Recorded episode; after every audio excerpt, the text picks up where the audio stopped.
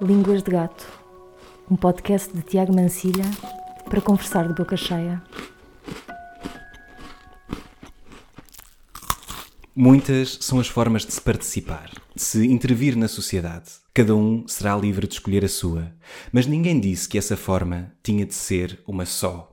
Alguns escolhem várias, e o Bruno Buca, o convidado de hoje do Línguas de Gato, é um desses casos. Tanto o vemos a cantar quanto a representar, tanto o vemos a escrever como a fazer vídeos que põem o dedo na ferida. E com tudo isto, tanto nos revela o seu ativismo quanto a sua sensibilidade. E não será disso mesmo que precisamos, a mistura certa de sensibilidade e de força. Após o confinamento, se passarmos pelo Príncipe Real em Lisboa, podemos voltar a testemunhar, na primeira pessoa, um pouco das duas. Falo de uma outra forma de participação na cidade, aquela que Bruno pratica no restaurante Moia, onde dá asas a outro dos seus talentos, a arte de bem receber. Olá, Bruno. Muito obrigado por teres aceitado este convite de estar no Línguas de Gato. Isso tudo, portanto, sou eu. Uh, eu penso que sim. Queres descrever o cenário uh, com o qual eu me deparei ao chegar à tua casa? Ui, então, uh, obrigado. Obrigado por esta conversa. Eu, vou, eu, eu gosto mais de chamar-lhe de chamar conversa do que entrevista. Uhum. E é. E é. É o que nós é. vamos fazer, é conversar. Claro. é mais. Uh... Se bem que eu vou permitir-me a fazer-te mais perguntas mais... do que a responder, Pronto, fica, fica tá, combinado. Está tá certo, é uma conversa unilateral. então, uh, tu estás a falar porque eu, uh, o, o, Tiago chegou aqui à minha casa e eu tinha. Não tinha uma mesa à espera do Tiago, mas tinha uma cama no meio da sala, porque eu tenho uma cama no meio da sala com almofadões uh, e era, íamos fazer a entrevista ali. Mas depois, por, por questões técnicas, pronto, foi, viemos para a mesa, não porque sejamos pessoas muito formais, mas porque está tudo certo. Mas é assim que gostas assim de receber os teus amigos em tua casa? É num espaço mais confortável? Mais... Num espaço mais desconstruído. Eu acho que sim, e confortável também tem a ver com esse lugar do conforto, mas um sofá também pode ser confortável, as cadeiras também podem ser confortáveis. Mas eu acho que há uns tempos para cá tem a ver com uh, essa questão de pensar, uh, estar sempre a pensar desconstruções. Uh, e então como é que de repente crias como é que eu crio desconstruções na minha própria casa, até em mim. Aliás, isto não começa pelo receber, começa em mim. É, que é, eu gosto muito de estar, eu raramente estou sentado de uma forma muito formal nos meus sofás.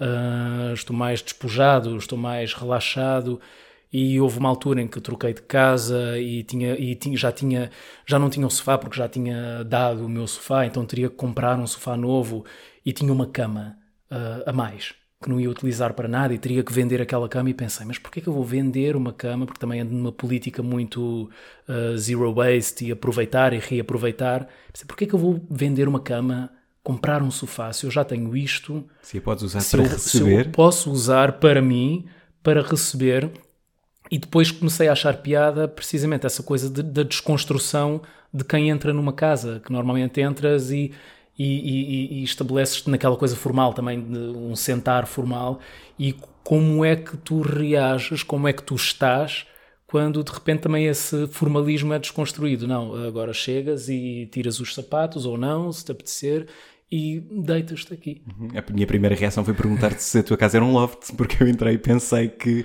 a era. casa que era tudo, mas não, há outras divisões nesta casa. Ainda não as conheci. Já conheceste, já conheceste uma. Uma, pelo menos. Não vamos, não vamos falar sobre não isso. Não vamos falar sobre isso, está tudo certo. Está tudo certo. É a cozinha. É a cozinha. Onde estamos com, com o Línguas de Gato. Na... Tivemos que encontrar esta mesa, uh, que, é, que é uma mesa de cozinha, porque precisámos de colocar os nossos microfones. Uh, Bruno, para ti, o que é que não pode faltar à mesa? É a compostura ou é um bom murro quando necessário? Se for para escolher entre essas duas, é um bom murro quando necessário, claro. Claro, sem uhum. dúvida. E, e, e não, e, e, aprendi com o tempo, porque nunca fui de, nunca fui de dar o, o murro na mesa. Sempre fui mais de sair da mesa quando o amor já não estava a ser servido. Uhum.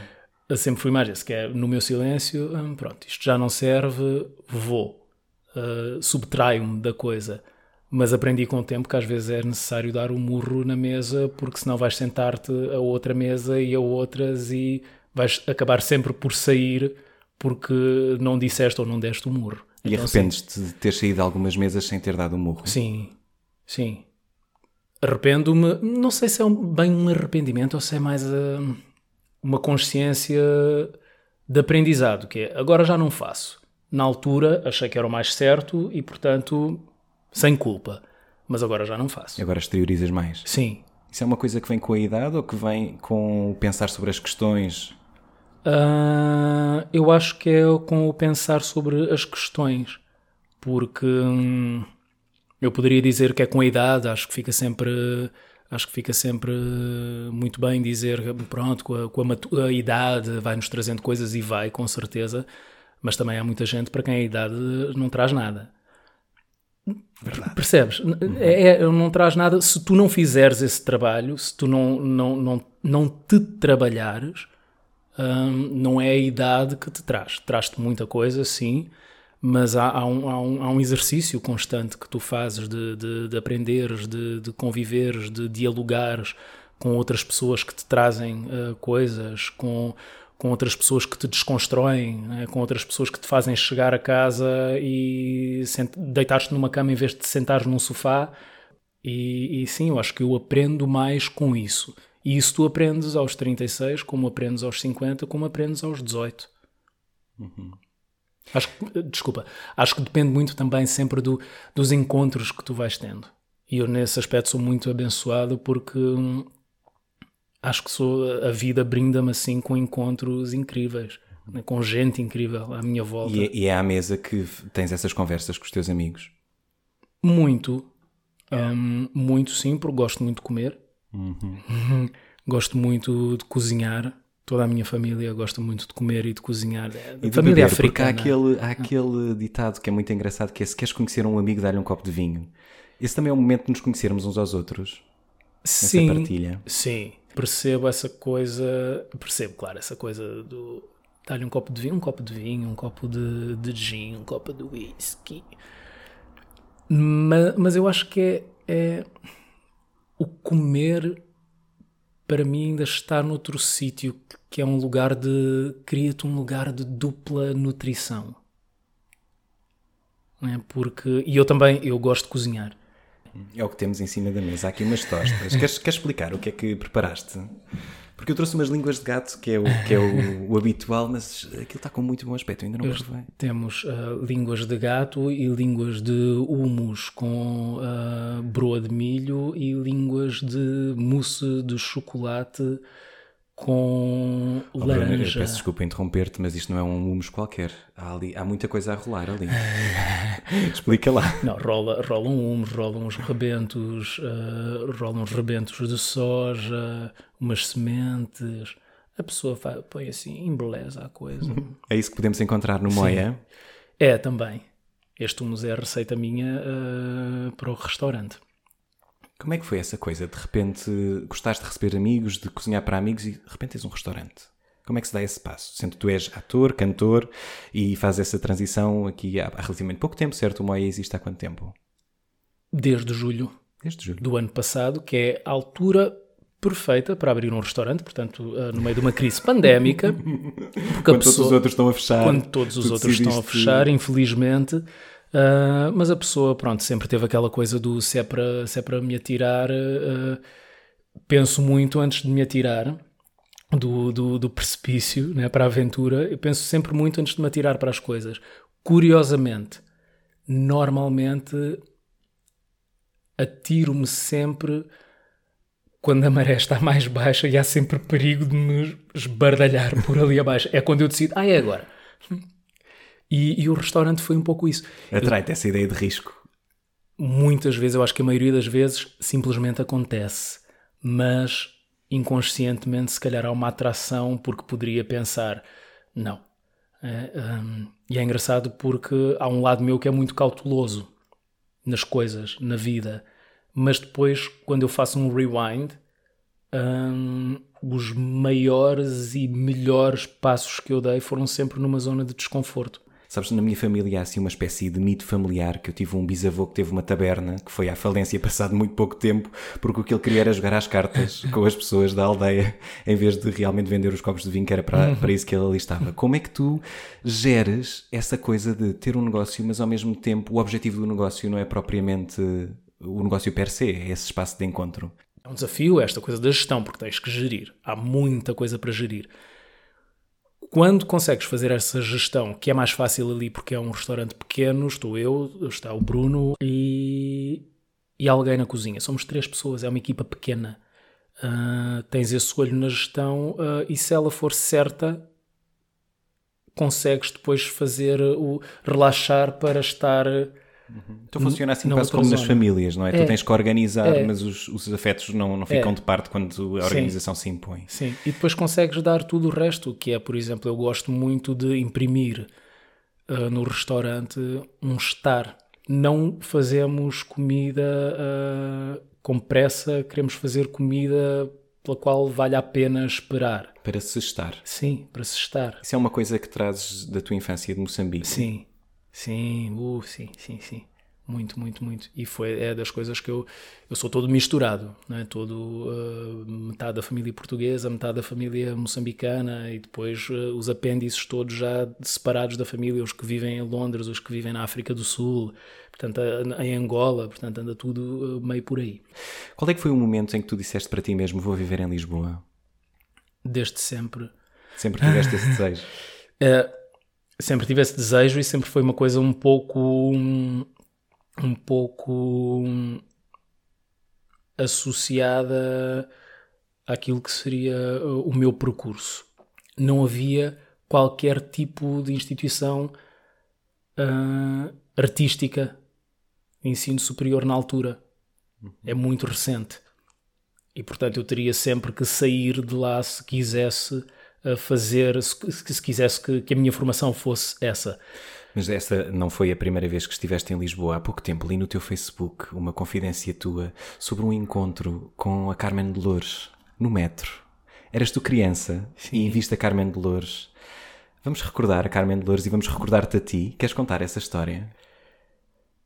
Então, eu, eu vinha a Lisboa todos os, todos os verões. Eu passava sempre, toda a minha vida, eu passei sempre três meses por ano em Lisboa. E num, num, num desses verões eu estava, estava cá com a minha mãe e, e lembro-me de, entrar, de entrarmos no metro, que era aquela coisa que eu adorava, não é? Porque não há metro em Moçambique, então eu adorava andar Já isso era uma sensação não, de aventura? Total, total, era assim a coisa mais maravilhosa. Andar de metro para mim era, era ir a um parque de diversões. O metro vinha a, a entrar na GAR e eu uh, uh, fazia, fazia sinal para, para parar, como se fazia com os autocarros, porque eu achava que era Cuidado assim. com o braço, claro, Bruno. Claro. Uh, mas pronto, mas isto para dizer que uma vez entramos no metro e sentamos-nos e eu reconheci, eu deveria ter, não sei, uns 6, 7 anos, não sei. É, é, a ideia que eu tenho era essa. E sentámos-nos e eu reconheci sentada à nossa frente, eu e a minha mãe, a Carmen Dolores. E eu sempre, desde, desde muito, muito, muito miúdo, eu sempre tive uma atração muito grande por hum, figuras, uh, quer da música, quer uh, do teatro, cinema, televisão, mais velhas. Mulheres uh, e mais velhas. Portanto, não era uma criança que gostava de coisas da minha idade, eu gostava da Carmen Dolores. Eu gostava era, da Graça Lobo. Era a ideia de diva? Nem, nem sei se seria só essa ideia de diva, porque eu acho que, num outro sentido, a, a, a, Carmen Dolores nunca teve para mim uma imagem de diva. Percebes? Uhum, Nesse uhum. sentido, a diva.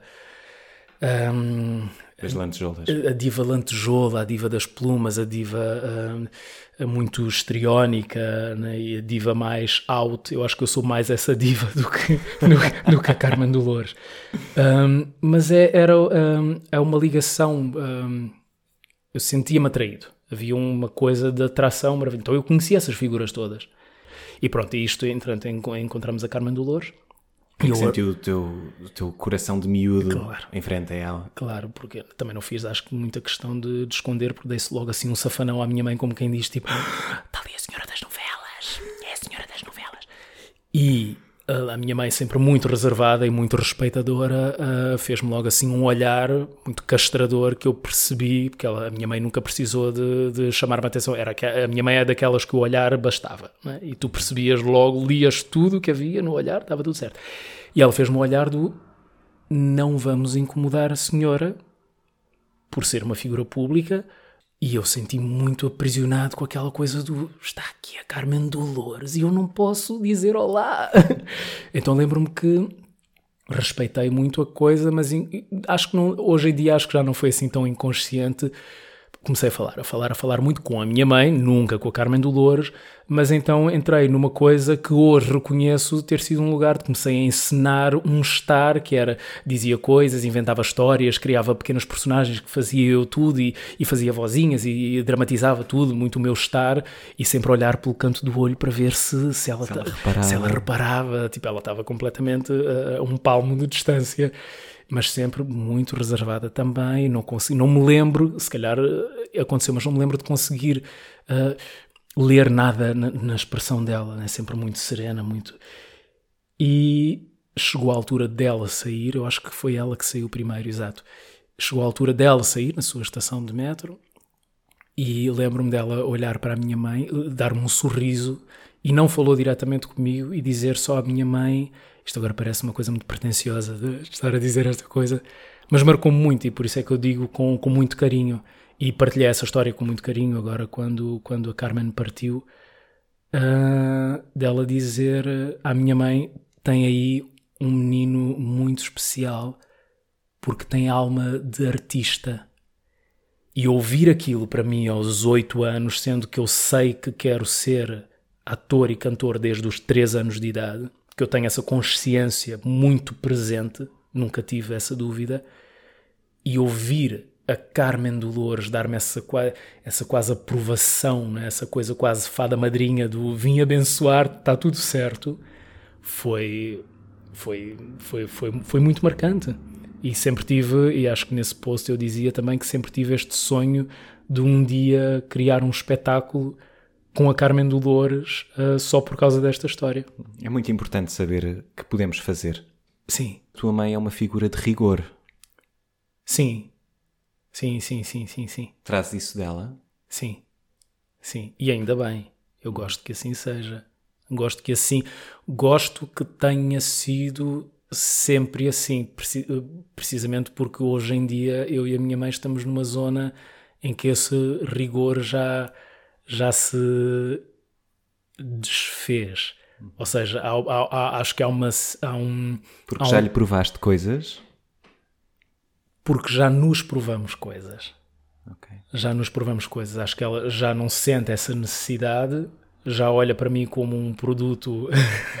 pronto, já fiz o meu trabalho ah, e também há um lugar meu do.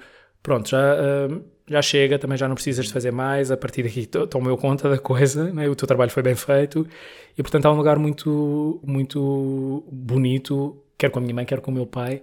Que assuntos é que tu reservas mais para a tua mãe e que tipo de assuntos é que reservas mais para o teu pai? eu acho que cada vez são mais, são mais esbatidos esse, essa, essa, essa fronteira. Acho que cada vez é mais ah, esbatida nos assuntos que eu tenho com os Já te dois. permites a falar sobre tudo com os dois. Sim, sim, cada vez mais. É um exercício. Mas eu penso também na família o problema é que há a noção de expectativa. Sim, mas a expectativa. ah, a determinada altura, acho que a expectativa está em. está em ti. Quem Que expectativas é que tu tinhas Que- quem- eh, quem- para ti mesmo? para mim, O tal miúdo, quando ouve aquilo da, da Carmen Dolores, sente, é isto. Sim, Oh. ah, sim, sim. Mas isso não, era, isso não era uma expectativa, isso era uma certeza. Aham, segurança. E isso era uma certeza. Né? E, e, e há certezas que eu sempre tive.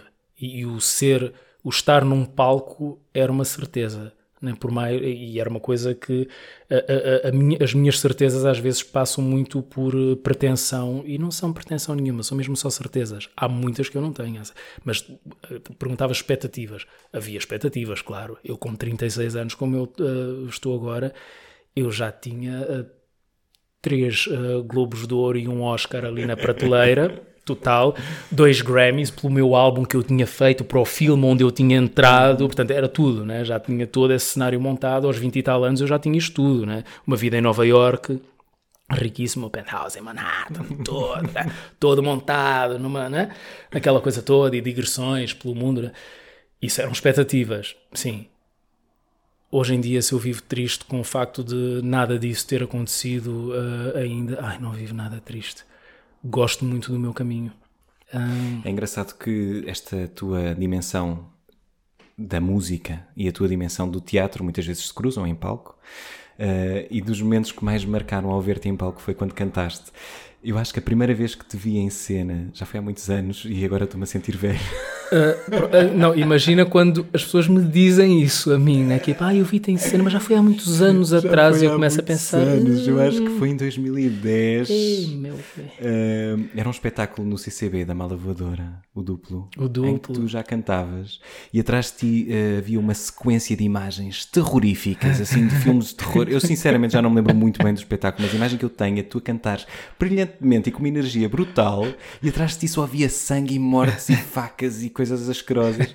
Como é, que tu consigo, como é que tu consegues manter a postura nestas situações, não é? Tu estás a cantar com uma alegria e atrás de ti está sangue e morte. Esse espetáculo era, era, maravilhoso. Era um espetáculo de, da mala, da mala voadora, que era, era eu e Ana Brandão. Éramos eu e Ana Brandão e, e por trás só uma tela com coisas uh, retiradas do, do universo cinematográfico. E nós éramos, no fundo, eu e a Ana Brandão, éramos só mesmo a banda sonora daquele momento. Uh, do espetáculo todo. Portanto, passávamos o espetáculo inteiro a cantar. Atenção que eu nesta pergunta o que eu queria saber também era um bocadinho na vida, não é? Na, sim. Porque ali no palco diz que seja uma técnica de ator. Não, mas, Como é que se consegue às vezes dar a, a, volta às tu situações? Tu sabes que eu, nos momentos, nos momentos de maior crise, desconforto emocional, eu canto. Canto sozinho. A, a, música tem mesmo, de facto, para mim esse lugar de apaziguar-me. E eu lembro que eu percebi muito isso no dia em que eu tive, num dos dias mais difíceis, até hoje eu marco esse dia como um dos dias mais difíceis da minha vida, já tive alguns, mas que foi a minha saída de Moçambique. Quando eu saí de Moçambique, a pensar, pronto, vou mesmo sair para ir viver em Lisboa e essa saída trazia um peso que não era só o peso do ah, vou só ali fazer o ensino superior e depois volto. Eu já tinha uma noção de que eu queria mesmo ir viver para fora daquele lugar de Moçambique. Uh, e eu gosto imenso de, de Moçambique, né? fui criado lá e gosto muito, mas sabia que havia um, um caminho meu que passava por estar mais longe ou mais afastado daquele lugar. E, portanto, era a primeira vez, eu tinha 18 anos, e hoje em dia tenho muito essa coisa. Uh, eu canto para me apaziguar, tanto quanto canto porque estou feliz, tanto quanto canto como, quando preciso de chorar, canto para dançar, uh, canto para fazer as outras pessoas estarem uh, aos berros e aos saltos no, no, meio do terreiro do passo. E também, e também cantas como forma de homenagem. Sim. Uma das homenagens que, que tu fizeste há pouco tempo foi depois da morte do ator Bruno Candé uh, na manifestação do Recio tu cantaste a música favorita do Candé, uhum. que era o, uh, o Pa, do Jacques Brel. Sim. Sim, eu acho, canto como forma de homenagem, mas é, é, é, um, é, um, é um lugar um bocado egoísta. Lá está, porque ao mesmo tempo que são que passa como uma homenagem para, para o outro, para alguma coisa que está fora de mim, é uma coisa que eu também faço muito para mim, para me apaziguar com a ideia de hum, há, há, uns dias atrás. Hum, ah, estamos a falar muito sobre a morte. Mas a morte é vida. É vida. É a morte vida. é vida. É isso, parte. é isso, faz parte. Uh, vou mexer-me, vou fazer barulho com a cadeira. Ouviram? À vontade. Ah, é a vida também. Um, uh, ainda há uns dias, uh, a semana passada, também um, houve uma perda muito. Um, eu tenho, uma, uh, eu tenho uma dificuldade, eu não tenho medo da morte, tenho uma dificuldade grande às vezes de, de compreensão de perdas repentinas, fazem muita confusão, uh, perdas de gente jovem. Um, e, e lá está, esta incompreensão faz-me com que eu tenho algumas músicas que escrevo e que componho uh, para falar sobre isso, sobre esse lugar da perda. Um, fiz uma música uh, uh, para o André e, a música que eu fiz para o André. O André Miguel, o lisboeta italiano, fotógrafo. Sim. sim. Uh, a música que eu fiz para o André não, é, não foi só uma música para o André, foi uma música também para mim, porque eu não percebo porque é que o André desapareceu com 25 anos. Não percebo. Então uh, eu encontro só na música um, uma tentativa de, de. É, um ponto, é, é o meu ponto de interrogação, tem que ir para algum lugar, então vai para ali Uh, e é engraçado porque a partir do momento em que ele vai para um sítio que eu consigo cristalizá-lo num sítio, parece que sai qualquer coisa de dentro aqui do peito, sai um peso daqui que, né, pronto, ok. Tenho alguma resposta? Não tenho. Na maior parte das vezes não tenho resposta para nada, mas tiro sempre alguns pesos do, do meu peito. Quando fazes essas músicas, também estás a oferecer alguma coisa aos outros que estão a passar por essa dor ou que estão Sim. em diálogo contigo? Sim. E isso Sim. também é um trabalho do artista? Sim. Sim porque eu acho que a arte eh, está nesse lugar de de criar um, essa, essas outras lentes sobre a vida, né? de criar essas outras formas de questionamento de, da vida, né? de, de, de, nos permitirmos a, a, a falar sobre, sobre as nossas emoções, sobre as nossas uh, inquietudes, sobre as nossas um, lutas, sobre as nossas frustrações, sobre as nossas alegrias, sobre as nossas uh, conquistas, um, de uma outra forma, porque um, acho que há uma narrativa muito. A sociedade em que nós vivemos,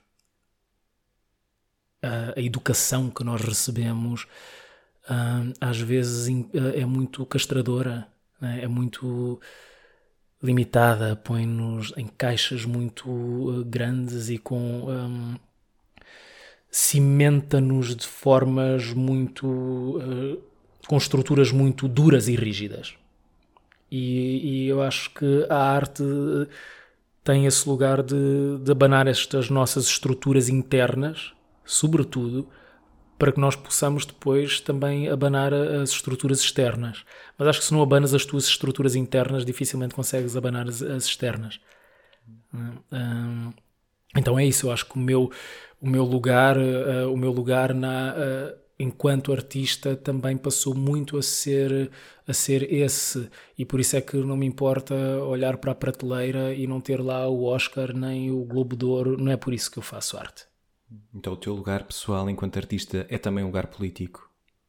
Sim, hoje em dia, hoje em dia cada vez mais. É que nós podemos ser apartidários, mas será possível neste tempo não tomarmos partido?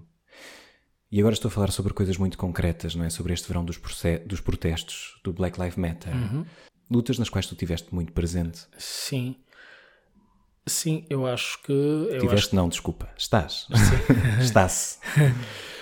sinto-me partid apartidário, mas uh, é impossível não tomares partido. Uh, e, e, é um lugar de, de, descoberta minha também, porque não foi um lugar que eu tivesse abraçado sempre. É um lugar recente. A minha descoberta enquanto ser político e ser artisticamente político é um lugar recente. E o que é que despertou em ti esse lugar? Aquilo que eu falava há pouco, que é a benção que eu tenho das pessoas que a vida me oferece. Porque foram pessoas que me foram abrindo, hum, abrindo os olhos para determinadas questões, uh, as conversas à volta da mesa, né, com o copo de vinho, as conversas, as discussões um, sobre diferentes maneiras de estar na vida e perspectivas.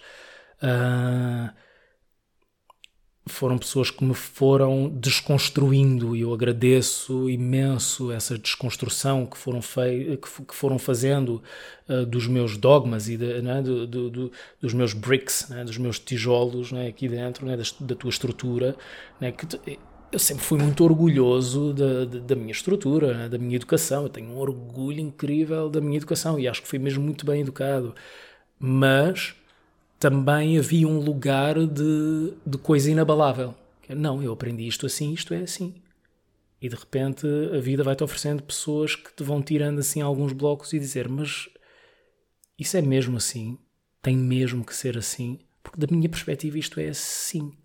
Não poderá ser assim. Portanto, isso, tu começas a, a, a exercitar também um lugar de empatia, começas a exercitar um lugar de perceber o outro, e quando começas a fazer isso numa ponta, começa a ser inevitável que isso pá, começa a ser um novelo que é maior do que tu, maior só do que as tuas relações pessoais uh, e começa a alargar-se para as tuas relações um, humanas, sociais, políticas. E é nesse momento em que tu te transformas num ativista? Se eu conseguir, em primeiro lugar, mudar alguma coisa em mim, é? para depois conseguir dialogar com quem está à minha volta para percebermos que construção melhor deste mundo é que nós podemos fazer, isso já é uma forma de ativismo. Quando, quando o outro senhor lá, lá do Brasil né, chegou ao poder, uh, o, Bolso, o Bolso Coisa, chegou ao poder e, e, e, de repente houve uma consciência muito grande também de, do que é, que é desta coisa de, dos caminhos de, desta destas extremas direitas né, que nos né, que, que, que, ganham terreno uh, de forma perigosa uh, no nosso mundo. Um, a primeira coisa que eu fiz, eu detesto grupos do WhatsApp. A primeira coisa que eu fiz foi criar um grupo do WhatsApp com as minhas sobrinhas para podermos falar sobre. E criei o grupo do WhatsApp, eh, as que já tinham um telemóvel na altura, e disse-lhes: Olha, uh, eu estou a criar este grupo do WhatsApp porque uh, este senhor tornou-se presidente do Brasil. E eu acho que isto é perigoso por isto, isto e isto. E há muitas coisas perigosas na nossa sociedade. E eu acho que gostaria de começar a falar convosco sobre uh, estas coisas, termos conversas sobre estas coisas, conversas políticas, conversas sociais, conversas emocionais, sobre o nosso lugar uh, enquanto pessoas, homens, mulheres, nesta sociedade. Uh, isto é ativismo também, para mim. Né? É um ativismo que. Uh, é, é, um ativismo do dia a dia. Uhum. Mas dentro desse ativismo que se passa nas ruas, que se passa nas famílias, que se passa nas conversas entre os amigos, e depois há um, um novo ativismo que é o ativismo virtual. Esta é uma dimensão nova da maneira como se pode intervir na sociedade e é uma dimensão que traz muitas coisas boas, muita consciência, muita partilha de conteúdos, mas também corre o risco uh, de a consciência cívica se começar a medir através de likes. Uhum. Qual é, é a tua opinião sobre esta dimensão do ativismo online? É intenso, é trabalhoso. Uhum. o ativismo online é trabalhoso, porque é isso, tem esse lugar que tu dizes, né? como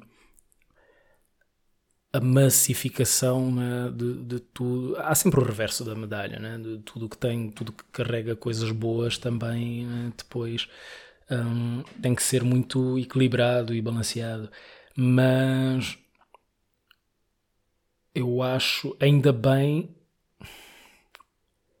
ainda bem que é possível esse ativismo. Ainda bem que é possível, uh, como, como se costuma uh, esta coisa, esta frase que se ouvia muito quando que uh, foi muito gatilho para a coisa George Floyd e do Black Lives Matter.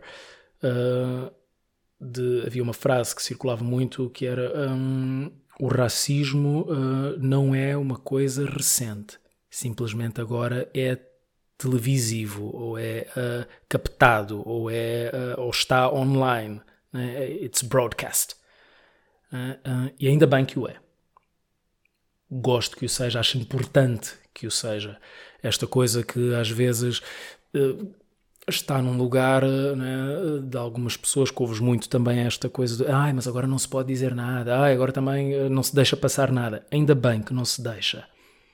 Porque é preciso. É preciso não se deixar passar algumas coisas para que haja mudança. O reverso da medalha também está nesta coisa do o equilíbrio que, que, que, que temos que encontrar nestes para a coisa não cair num policiamento uh, do cidadão pelo cidadão, da pessoa pela pessoa, uh, porque de repente é este lugar do do limite do limite de como é que tu fazes como é que tu fazes as tuas lutas? Como é que tu fazes as tuas lutas? E às vezes esta coisa de ser tão fácil agora a falar uh, sobre as coisas e, e broadcast things pode-se cair num exagero de, de deixar de saber falar sobre as coisas por ser muito fácil uh, falar sem pensar sobre elas uh, realmente. Tu tomas o teu tempo tomo antes muito, de publicar alguma tomo coisa? muito, muito, muito, muito. Eu não sou, lá está, eu, não, eu, eu acho que não sou a figura, enquanto, por exemplo, enquanto, vou-te dar um exemplo, enquanto ator negro, enquanto homem negro, eu se calhar não sou a figura que, que as pessoas no geral mais reconhecem como uma figura da luta né, uh, negra, porque lá está, eu levo o meu tempo, embora tenha a minha opinião sobre as coisas, eu levo o meu tempo a, a pensar sobre elas e a pensar de que forma eu quero expô-las. E às vezes apetece-me, vejo qualquer coisa e apetece-me logo, é, chuta já o pau da barraca e manda já tudo, né? Não. Uh, mas levo esse tempo a pensar, ok, como é, como é que como é que eu quero chegar às pessoas, de que forma é que eu quero chegar às pessoas. E às vezes não, não é por um discurso politizado, muito bem escrito ou muito bem articulado, e é só porque lembro-me de, com alguma ironia, fazer uma música hum, uh, fuleiríssima que me fez pensar sobre qualquer coisa e de repente publico aquilo. Mas essa qualquer coisa conta uma história. Claro, claro. Portanto, às vezes é, é, é mais, é mais por aí. Um, e não me levem a mal, eu acho que o ativismo online é muito importante, mesmo. Mas, mas é a maneira como se faz. Eu, por exemplo, eu. Olha, vou dar-te um exemplo que está quase a sair deste espectro, mas está dentro totalmente deste espectro, que é. Um, eu faço. 90% da minha uh, dieta é vegetariana.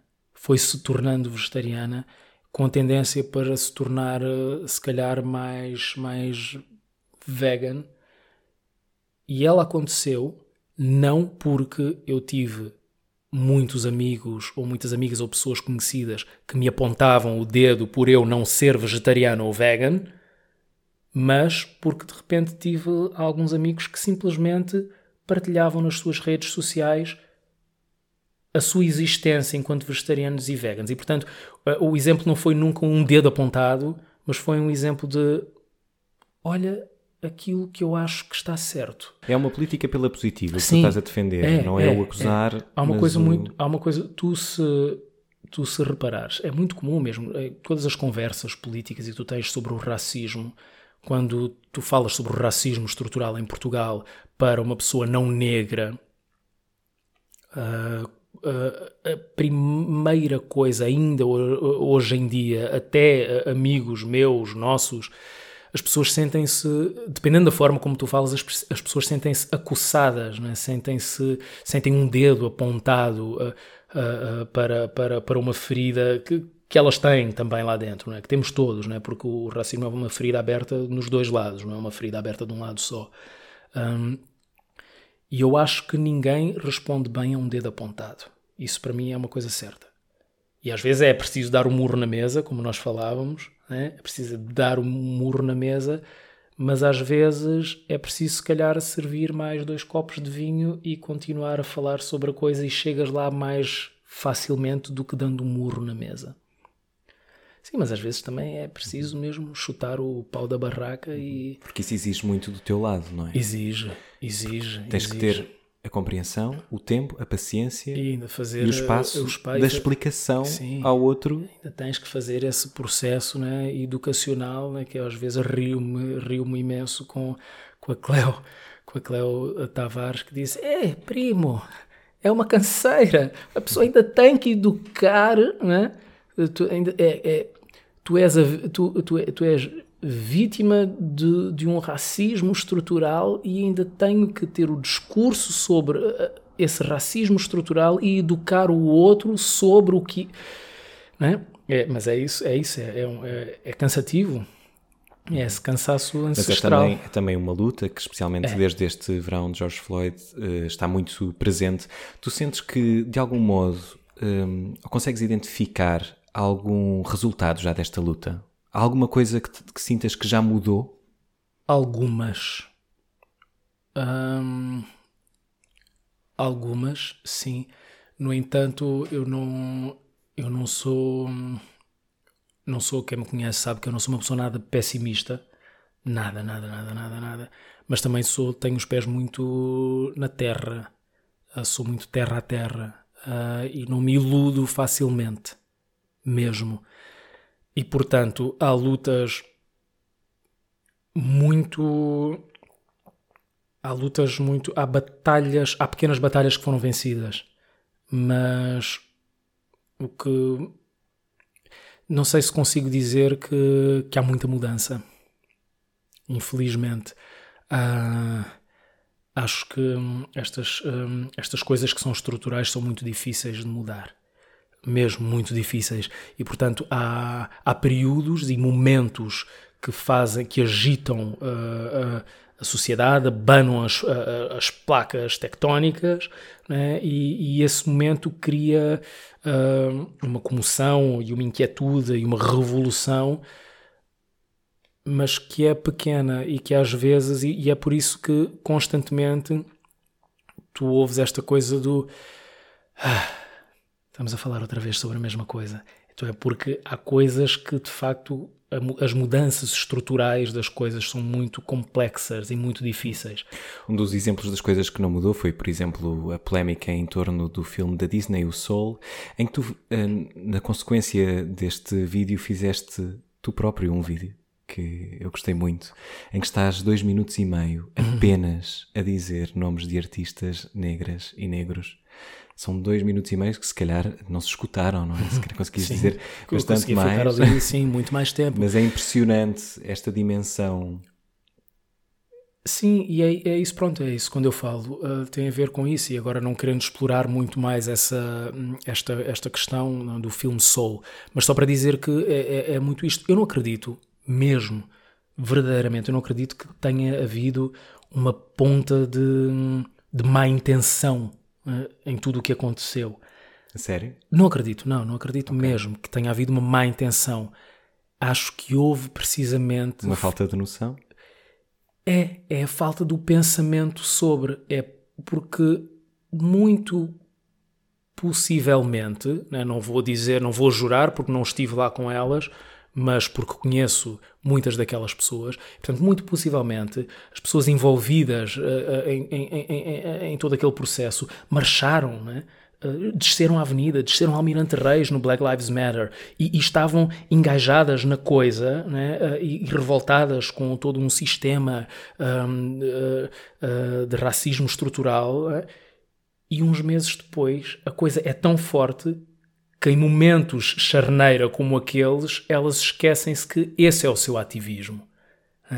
Esse é o seu ativismo. Não é só marchar a avenida com o punho no ar, num momento de grande comoção social. Não. É esse.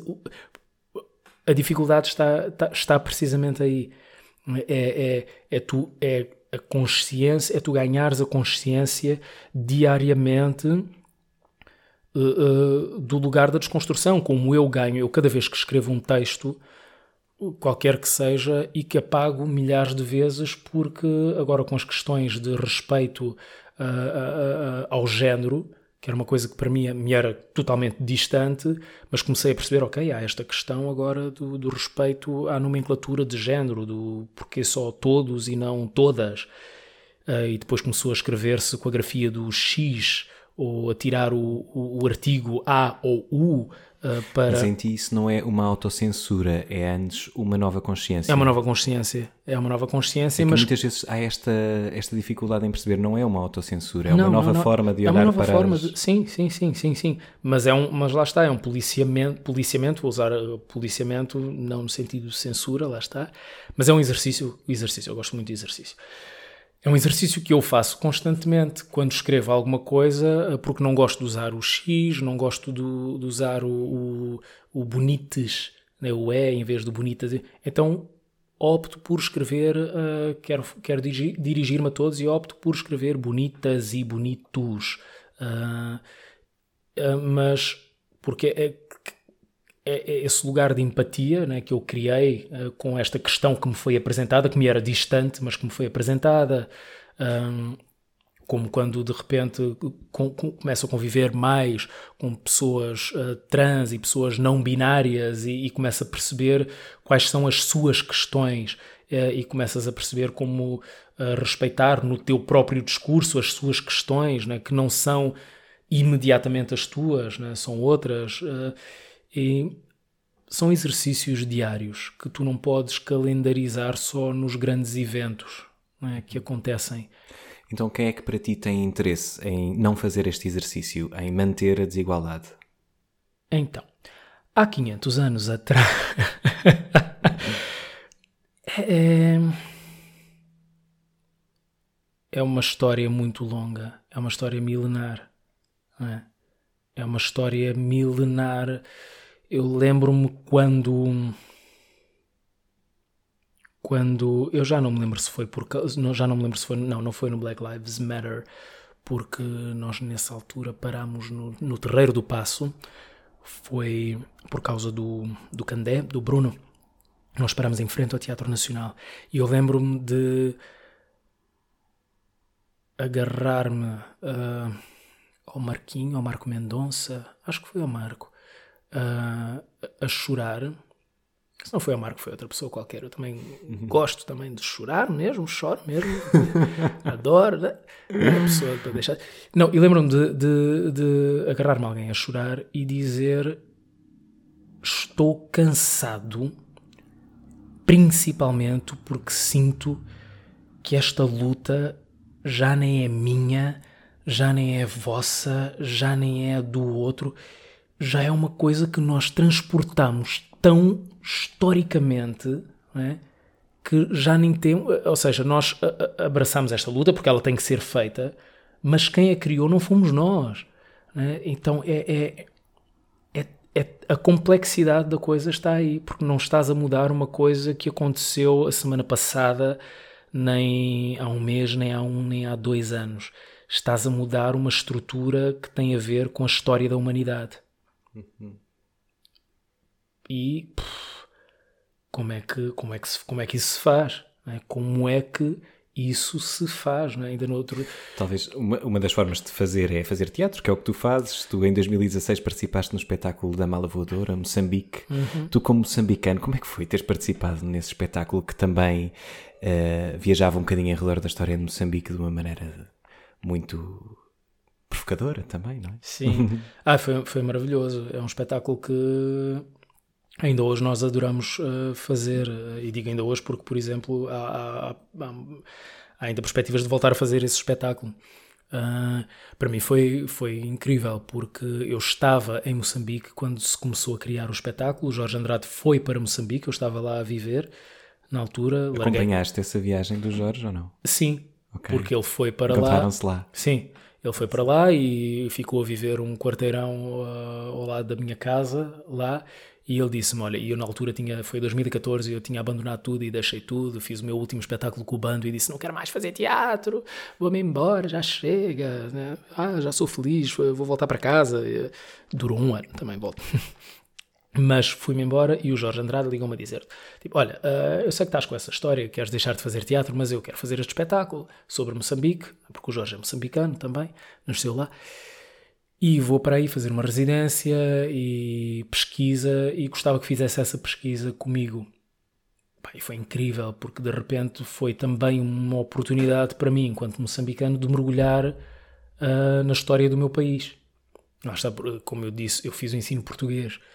Então eu tenho essa grande lacuna na minha educação, que foi a minha educação não foi da história e geografia do país onde eu nasci.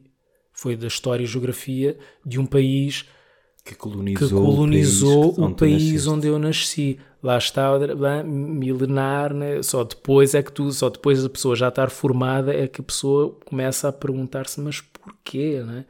Uh, porque raio é que eu, estudante numa escola portuguesa num outro país, é que eu tenho que estudar só a história portuguesa e não obrigatoriamente a história portuguesa e moçambicana, porque é aquela realidade onde eu estou. Né? Aquele país não existe só com a realidade da escola, da, da, da história portuguesa, embora eu né, esteja num sistema de ensino português. O sistema de ensino português não existe sem a realidade de todos os países uh, com, com o qual a história portuguesa uh, se cruzou. Né?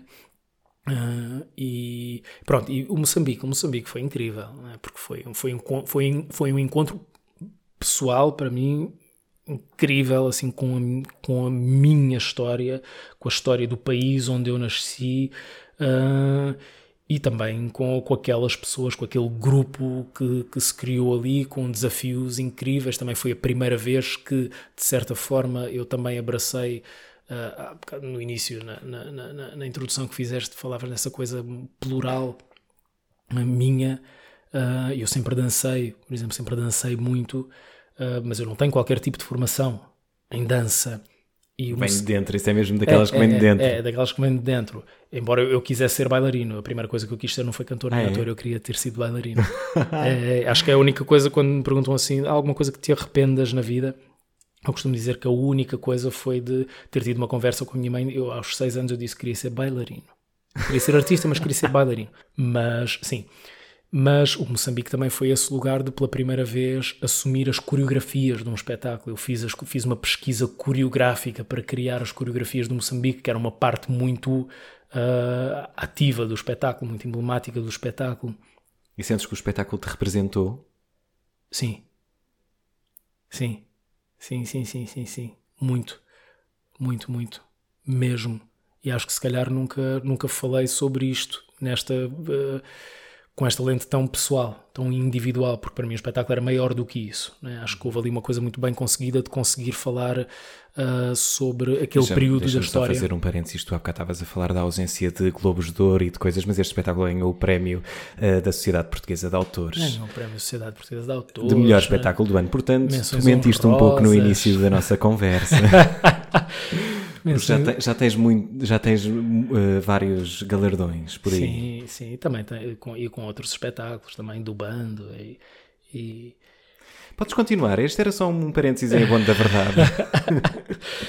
mas, mas sim, mas acho que o Moçambique tinha esse lado. Um, lá está, é, é, como é que tu usas a arte para falar uh, para falar sobre a história com H maior uh, de uma forma que, que não aponta o dedo a ninguém, porque eu acho que aquele espetáculo não apontava o dedo a ninguém, nem tomava partidos, mas no entanto uh, criava ali um espaço de reflexão sobre a história, de reflexão um, pop, uhum. de uma forma bastante pop, que é a linguagem uh, cotidiana, é a linguagem contemporânea e acho que o espetáculo utilizava muito essa fórmula para, de uma forma pop, chegar às pessoas sem. Era um ativismo, é um ativismo pop, lá está. É um ativismo pop que às vezes é necessário. Né? Mas ah, pronto, é essa a inteligência de tu saberes como chegares a. Como chegares a. E acho que o espetáculo era incrível nesse sentido. Uhum. É também assim que tu te apresentas na rua. Eu digo isto porque tu tens Pop. sempre as melhores roupas. Ah. Sempre. Em qualquer sítio que tu vás, é, há um lau a rolar porque prezas isso. É, é, é, uma coisa. A minha mãe é estilista. Ah. Minha mãe é hospedeira uh, e é estilista. E parte da minha infância eu não vivia com a minha mãe, eu vivia com os meus avós e ia passar os fins de semana com a minha mãe. E portanto, os nossos sábados de manhã a meu e da Dona Olga, eram divididos entre ver um, ver, ver televisão, sábado de manhã dançávamos imenso, ela afastava os móveis da sala e dançávamos muito. Uh, e, e parte do, do, sábado era permitido nós vermos, tomar o pequeno almoço na cama dela, a ver televisão, a ver os meus desenhos animados, porque a minha mãe era a única que tinha a televisão por cabo, na altura em Moçambique, né? que, era uma coisa, eita, né? burguesia quase. Aquela televisão por cabo, aquele canal internacional que eu não tinha em casa dos avós. Portanto, era onde eu via os desenhos animados todos, mas dividíamos a parte também entre ver as minhas coisas de, da criança e as coisas dela. E as coisas dela eram o CNN Style, né, e os desfiles de moda. Portanto, eu desde e tu, criança. E também passaram a ser as tuas coisas rapidamente. Claro, claro né, porque ela, assim como ela via os meus desenhos animados, eu tinha que ver as coisas dela. E portanto, há uma ligação com a moda que, que de repente também é muito. Um, é muito inerente. E claro que eu gosto, né? não vou dizer que, ah, não, eu, eu tiro qualquer trapinho do armário e visto. Não é isso eu, eu, sou capaz de usar a mesma roupa uh, para ir uh, a uns Globos de Ouro da SIC uh, que uso para ir ali ao mercado da Ribeira. Tipo, se me uhum. apetecer acordar naquele dia e vestir aquela peça de roupa para ir Sim. ali abaixo comprar fruta, eu vou. E as pessoas às vezes acham sempre, ah, olha este agora vestiu-se assim para ir ali ao mercado da Ribeira. Não, é porque eu gosto. Mas há muito pouco tempo é que passei a ter também consciência da moda como ou da forma como eu me visto, como também uma linguagem política e social. E isto eu digo-te onde é que começou. Começou quando eu fiz uma ópera no Trindade, no Teatro da Trindade. Eu não tenho formação. Outra vez a ópera que tem, tem, ópera. tem acompanhado o teu trabalho, não falámos dela, mas é. Outra vez a ópera e eu não tenho formação. Eu não me esqueço de ti no Beaumarchais, também da Mala Voadora no Dona Maria II, em que de repente cantas assim uma coisa. Uma área de Mozart, não sou pio.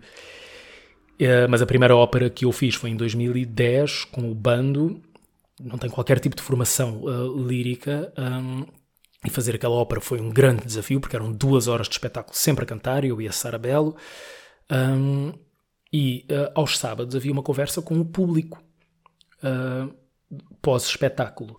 E havia muita gente do, do, do, do, do círculo né, da, da, ópera convencional, né, São Carlos, e, né, e, os grandes cantores e, e, as grandes cantoras e maestros e iam ver a ópera e, e atores e gente do meio que ia ver a ópera e que eu saía de palco Uh, num palco em que tu estás, obviamente, com um determinado figurino, numa determinada postura, a assumir um determinado papel e, e, a, e dentro daquele registro uh, mais clássico.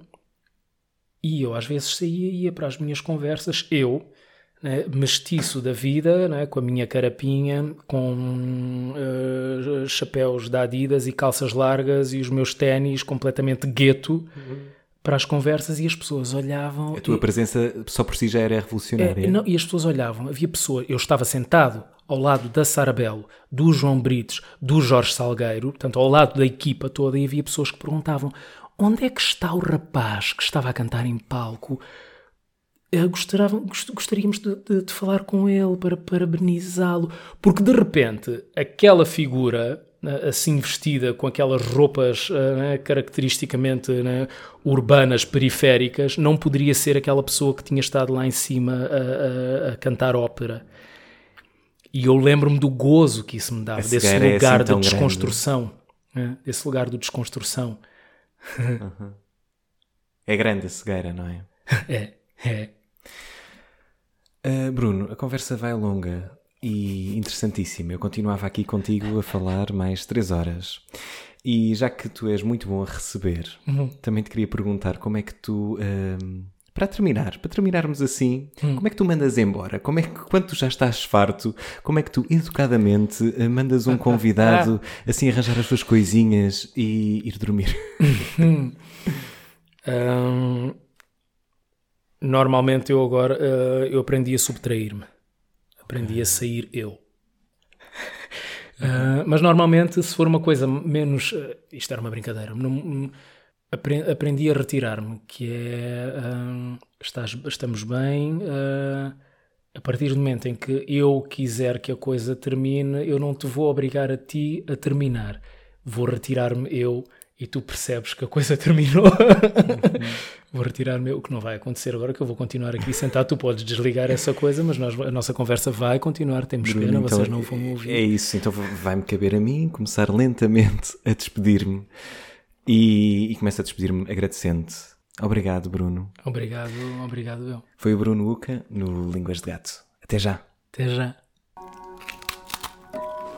Línguas de Gato, um podcast de Tiago Mancilha para conversar de boca cheia.